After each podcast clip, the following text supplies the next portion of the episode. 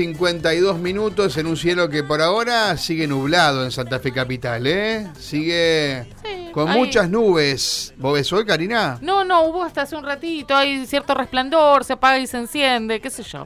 Como un Raro. arbolito de Navidad. claro, más o menos, más o menos. Bueno, nos sorprendió esta mañana la noticia de que han detectado eh, el SARS-CoV-2, que es decir, COVID o coronavirus, en aguas residuales urbanas. Hay una investigación de investigadores del CONICET y de la Universidad Nacional del Litoral que han comunicado ya en su etapa preliminar con que el SARS-CoV-2 está en aguas residuales urbanas de la ciudad de San Justo. Nos llama mucho la atención. En realidad ya había aparecido esto, por ejemplo, en Córdoba, pero ahora están apareciendo eh, estos datos aquí en la ciudad de San Justo, aquí muy cerquita de Santa Fe Capital. Está en línea Luciana Regaldo, investigadora del CONICET que dirige el proyecto, a quien le vamos a consultar. Luciana, buen día. Mario y Karina desde Radio M Santa Fe, ¿cómo estás? Hola, buenos días. Bueno, muchas gracias por, por la invitación. No, al contrario, gracias por atendernos y a ver, queremos saber eh, qué, qué riesgos implica esto, ¿no? Encontrar eh, residuos del, del virus del COVID en aguas. Que, que ¿En qué condición están esas aguas? ¿Son aguas Sí. hervidas? A ver, en realidad, bueno, para, sí, para comentar un poquito más de qué se trata, eh, este trabajo se enmarca en, en un proyecto mucho más, más amplio, ¿sí? financiado por la Agencia Nacional de Promoción de la Investigación, el Desarrollo eh, Tecnológico y la Innovación.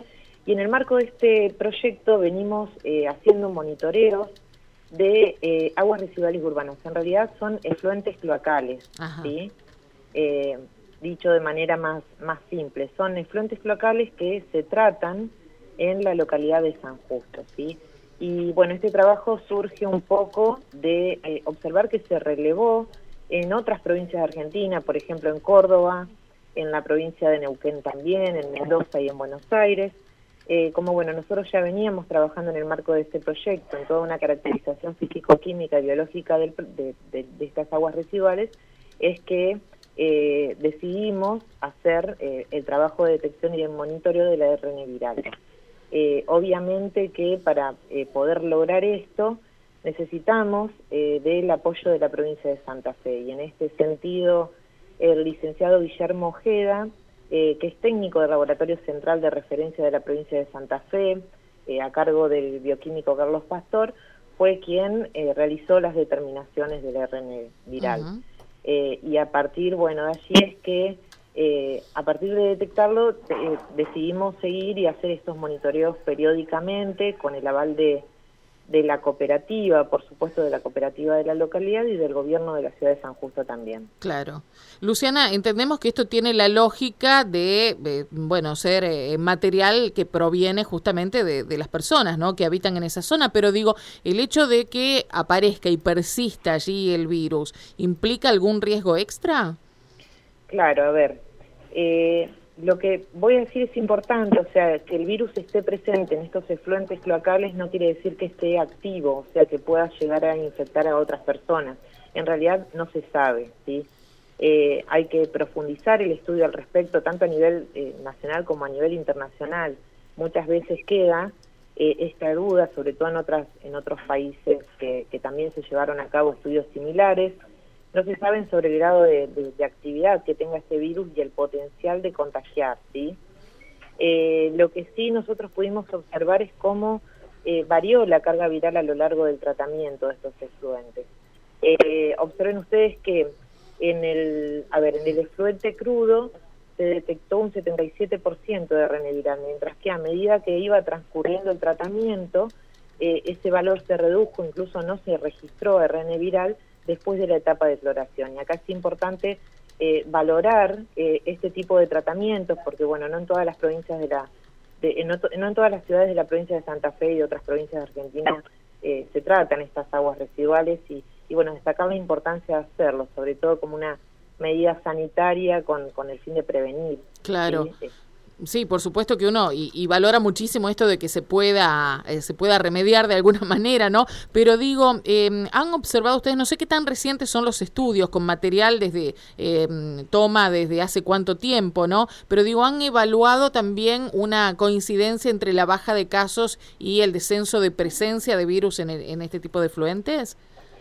Mira, justamente este tipo de estudios a nivel internacional eh, se utiliza para hacer vigilancia, ¿sí? Porque, eh, como vos decís muchas veces, los eh, incrementos de ARN viral en estas aguas residuales se adelantan al aumento de los casos de COVID clínicamente activos. Entonces, es una herramienta muy valiosa. Nosotros observamos este incremento primero en aguas residuales en relación a los casos de COVID clínicamente activos, pero debemos profundizar este estudio, ¿sí? Eh, pero sí eh, hubo una correlación eh, significativa en otros países en donde justamente lo, utilizan como una medida muy importante sí para establecer ciertas estrategias de, prevención y de aislamiento porque anticipa el pico de los de los casos de COVID clínicamente activo que hay a nivel local. Estamos hablando en ese sentido tenemos que profundizar, pero justamente en otros países del mundo es una herramienta que se utiliza para la vigilancia ambiental en este ámbito de pandemia. Bien, estamos hablando con Luciana Regaldo, investigadora del CONICET, quien dirige el proyecto que, bueno, ha dado este resultado que mencionábamos, la detección de una cantidad de virus del, del COVID en aguas residuales urbanas en San Justo. Eh, Luciana, ¿es posible traspolar la situación de San Justo a otros lugares también, a Santa Fe, a Rosario y tantos lugares? Eh, sí, yo creo que, bueno, a ver, se deberían hacer monitoreos justamente en otras localidades también para, para corroborar si, si la carga eh, viral de, de, de SARS-CoV se encuentra también en otros tipos de fluentes. Nosotros comenzamos trabajando eh, con la Cooperativa de Servicios Públicos de la localidad de San Justo porque ya veníamos haciendo otro tipo de seguimiento, eh, pero posiblemente esto ocurra en otros efluentes también por eso es tan importante el tratamiento y sobre todo la etapa final de cloración, ¿sí? porque justamente la eficiencia en este tratamiento nos dejó bastante eh, tranquilos en el sentido de que estos efluentes después se vuelcan al curso de agua receptor, que en este caso es el río Salado, y bueno, justamente la, no hay carga viral en este efluente que termina en el río, eh, justamente por la eficiencia del tratamiento de cloración. Eh, pero sí se podría, o sea, se podría replicar este estudio en otras localidades eh, justamente para evaluar la posibilidad de que, de que contengan esta, esta carga viral. ¿Y ¿Han dejado alguna recomendación a, la gente de San Justo por esto? Mira, luego de, bueno, de evidenciar este, estos eh, resultados, tuvimos una reunión con la Cooperativa de Servicios Públicos, eh, con el intendente del gobierno de la ciudad de San Justo, también con representantes del hospital local, Juan Lanza, que nos brindaron datos de casos de COVID positivos a nivel local, eh, y entre bueno eh, todas las instituciones, también en conjunto con eh, todos los representantes del Laboratorio de Ecotoxicología de la Facultad de Humanidades y Ciencias, brindamos ciertas recomendaciones y medidas preventivas que deberían tomar sobre todo quienes trabajan en la planta de tratamiento de esta localidad y también quienes se encargan de bueno juntar estos estos efluentes de cada uno de los domicilios, sí, de cada uno de o sea, retiran donde de no hay cloacas. efluentes, claro, lugares donde no hay cloacas. Entonces, bueno, eh, recomendamos que estos resultados se transmitan eh, justamente a todos los que trabajan directamente con este tipo de aguas residuales para que eh, tengan las medidas preventivas que venimos teniendo todos los ciudadanos a lo largo de, de, la pandemia, el uso de barbijo, el uso de guantes, a ver, el uso de alcohol, de lavandina, todo lo que venimos haciendo, bueno, que también se tengan en cuenta a la hora de eh, trabajar en estos, en estos sitios en donde se relacionan directamente con estos efluentes. Correcto. Clarísimo. Muchas gracias, Luciana, por este tiempo y por la explicación. Es muy interesante. Bueno, muchas gracias a ustedes por, por su interés y por comunicarse conmigo. ¿eh? Gracias, que pase buen día. ¿eh? Hasta luego.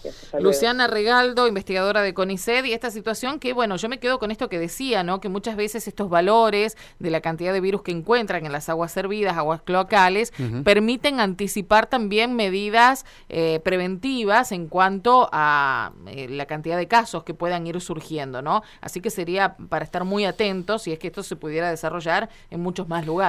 12, dos minutos. María Silva, algunos mensajes a esta hora. Bueno, fíjate vos, dice, buen día. Estoy escuchando a la doctora del CONICET especialista. Les comento, mi consuegro destapando una cañería de cloaca se salpicó en la cara. Después de esto, o por esto, tuvo COVID, es lo que reflexiona la persona.